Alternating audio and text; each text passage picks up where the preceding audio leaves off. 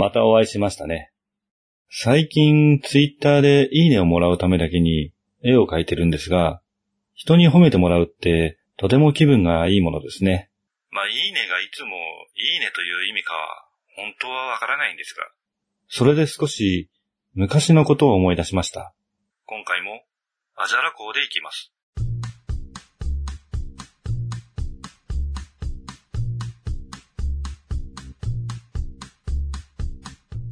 小学生の頃、何の大会だかは忘れてしまいましたが、多分、運動会的なものだったと思います。クラスの応援旗を作るという企画があったんですね。応援旗。旗ですね。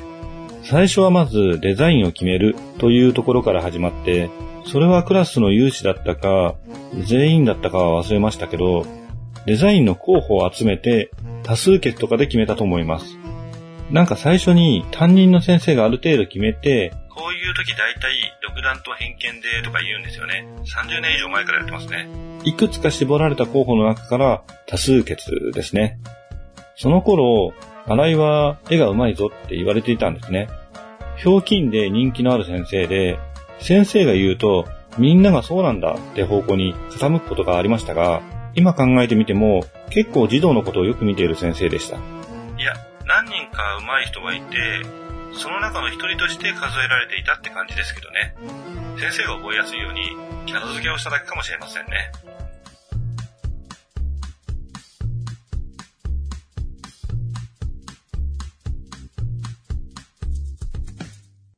改めまして、夕闇堂の新井です。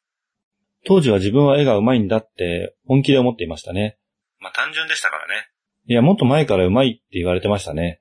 幼稚園じゃなくて保育園だったんですけど、そこですでに上手いって言われてた気がします。記憶の改ざんの可能性もありますが。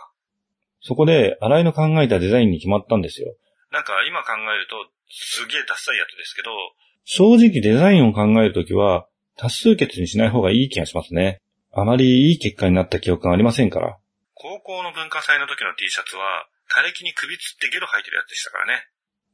それでどういう経緯か忘れちゃったんですけど、誰がその応援旗を作るかという段階になって、絵が上手いからという理由で、新井が作るべきだという話になったんですよ。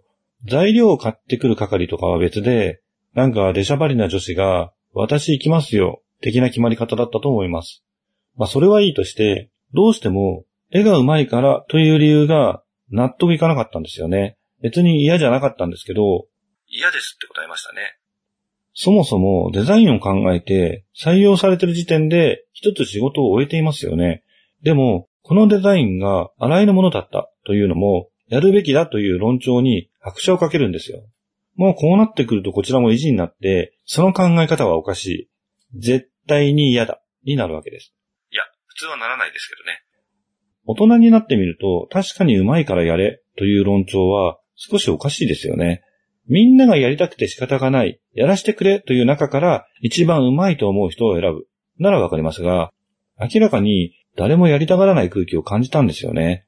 買い出し係のような出しゃばりな人もいませんでしたし、いや、確かそういう私がやります的な子が、すでに買い出し係になっちゃったから、他でやれ的な流れになった気がしますね。先生も大人だから、洗いがおかしいといった意味も分かったんでしょうね。その後、しばらく不毛な議論が続いたんですよね。結局、空気を読んで、洗いが、やるべきだと声を上げた人が手伝ってくれるならやります。と言って終わったんですよね。もちろん手伝うわけないんですけど。この経験から、人よりもよくできているということは、損をするんだな、と学びましたね。絵の思い出でもう一つ忘れられない思い出があるんですよね。クラスに大体一人は、声の大きいデリカシーのない女子っているじゃないですか。空気が読めないというか、苦労を知らないというか、人の気持ちがわからないというか、中学の図工の授業の時だったと思います。中学って図工でいいんでしたっけ？美術でしたっけ？なんかガラスに黒い塗料のようなものが塗ってある板の塗料の部分を削って絵を描く削り絵みたいなのを制作していた時だったと思います。そのデリカシーの欠如した声のでかい女子が言うんですよ。ピアノの絵を入れたい。ちょっとあんた、絵上手いでしょ。ピアノ描いてよ。削り絵はまず下絵を描いてそこを削るわけですが、その下絵を描いてくれと言うんですね。ピアノって独特のフォルムがあるじゃないですか。それを描いて欲しかったんでしょうね。でも、まだ弱い14の荒井少年は、そもそもピアノに興味がないんですよね。なんとなくどんな感じかくらいはわかりますが、いきなり見本もなしに書けるはずがありません。いや、書ける人もいるかもしれませんが、中二の男子の知識とスキルでは、それっぽい何かが限界でしたね。それを見たデリカシーのない恋のでかい女子は大笑いして、ちゃんと書いてよとか言うんですよ。ちゃんと書いてそれなのに。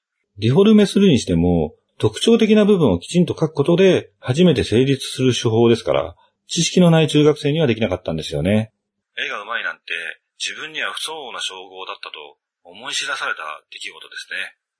思えば、その頃からあまり絵を描かなくなりましたね。いや、そんなことはないかな。なんか、絵が上手い人の立ち位置で物を言っていますけど、描けない人に比べたらそれなりに描けるというだけで、第一線で活躍されているような人と比べたら、話にならないレベルだとは思いますよ。あまりに絵と関係ない仕事をしていますので、職場でも絵が上手いどころか、絵を描けるとも思われていませんからね。ちなみに、アートワークの絵は新井が描きました。ツイッターハッシュタグ、夕闇劇場で描いたものを公開しています。ツイッター以外での公開がありませんので、そちらでご確認ください。しかも、絵の技術で言うと、コンピューターグラフィックス、CG ですから、結構チートですよね。コツさえつかめれば、誰でもそれなりになります。画材の取り扱いも実は美術の一つですから、それを必要としないと言っても、アプリケーションの操作手順を覚えないといけませんが、CG はとても手軽なんですよね。さらに PC 自体の性能も20年くらい前に比べると格段に向上しています。当時は描画の感覚を再現しているアプリケーションを使うならアナログで描いた方が安上がりで良いものができました。家庭用の小さなプリンターだと出力の解像度も低かったり、作画のサイズが大きいと PC のメモリが作業に耐えられなかったりしました。パソコンで絵を描く人は PC 環境をハイエンドで揃えないといけない、とても敷居の高いものでした。学生なんかはそんなものには手が出せず、それを扱うための知識を勉強することも難しい環境でしたね。そう考えると、今は家庭に大体1台はパソコンがあって、一人一台スマホを持って、さらにタブレット PC を持っていたりします。タブレット PC なんかは基本的にタッチパネルが実装されていますから、直感的な描画が可能で、セカンド PC という立ち位置であっても、十分な描画機能を揃えたアプリケーションがダウンロードできますよね。いい時代になりました。本当、技術の向上を実感するたびに思いますよね。昔は良かったという解雇中と呼ばれる人たちもいますが、ほとんどの多分昭和後期生まれの人たちは昔より今の方が良いと思ってると思うんですよね。多分、解雇中という言葉も、昭和後期生まれの人が、昭和初期生まれの人に当てた言葉で、今の人は言わないのかな本当に昔は良かった。最近の若者はって言われましたよね。散々こき使われて文句言われるんだから、たまんないですよね。多分、今の中年は、今の方がいいと思ってる人が多数ですよね。世の中がいくら不景気だろうが、ほとんどのものが高機能で便利になってるし、多くの差別が認知され、かなり平等になっていますよ。本当に昔に比べれば。特に職場のハラスメントなんかは、ハラスメントと認知されてなくて、男女の格差も目に見えてありましたし、多くの当事者がその環境を甘んじて受け入れていましたよね。どちらかというと、昔は大変だったという言い方をされて、今が楽そうに聞こえるから、今大変な思いをしている若者は腹が立つってのはありますよね。でも一応言っておくと、若い時代はみんな大変なんですよ。いつ死んでもおかしくないくらい追い詰められるものなんです。みんな常に死と隣り合わせで生きているもので、小さな頃はそれに気がつかない。だんだんそれに気がついていって、苦しんでいる若者は、今その時期なんですよ。そして、その大変さに対応できた人だけが年を重ねていくんですよ。だから、年長者の多くは、みんな辛さを理解できないんじゃなくて、乗り越えた人たちなんです。つまり、強い人たちなんですよ。弱い人は、みんな死んでしまいますからね。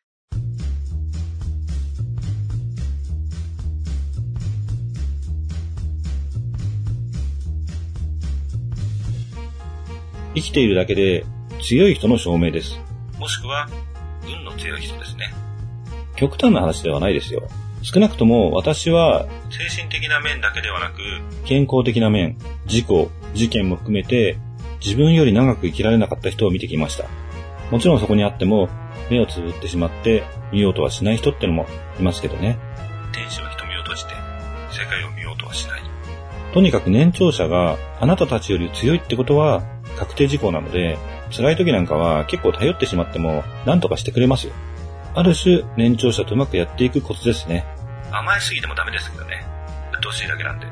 あでもこういう若者に向けたメッセージ性ってのが、若者には響かないんですよね。この先もいい時代になったなと、あと何回思えるんだろうと考えると、結構ワクワクしますよね。なんかいいこと言った気がするぞ。それでは今回はこの辺で失礼しますね。ゆうやみ堂の新井でした。この番組は、夕闇堂がお送りしました。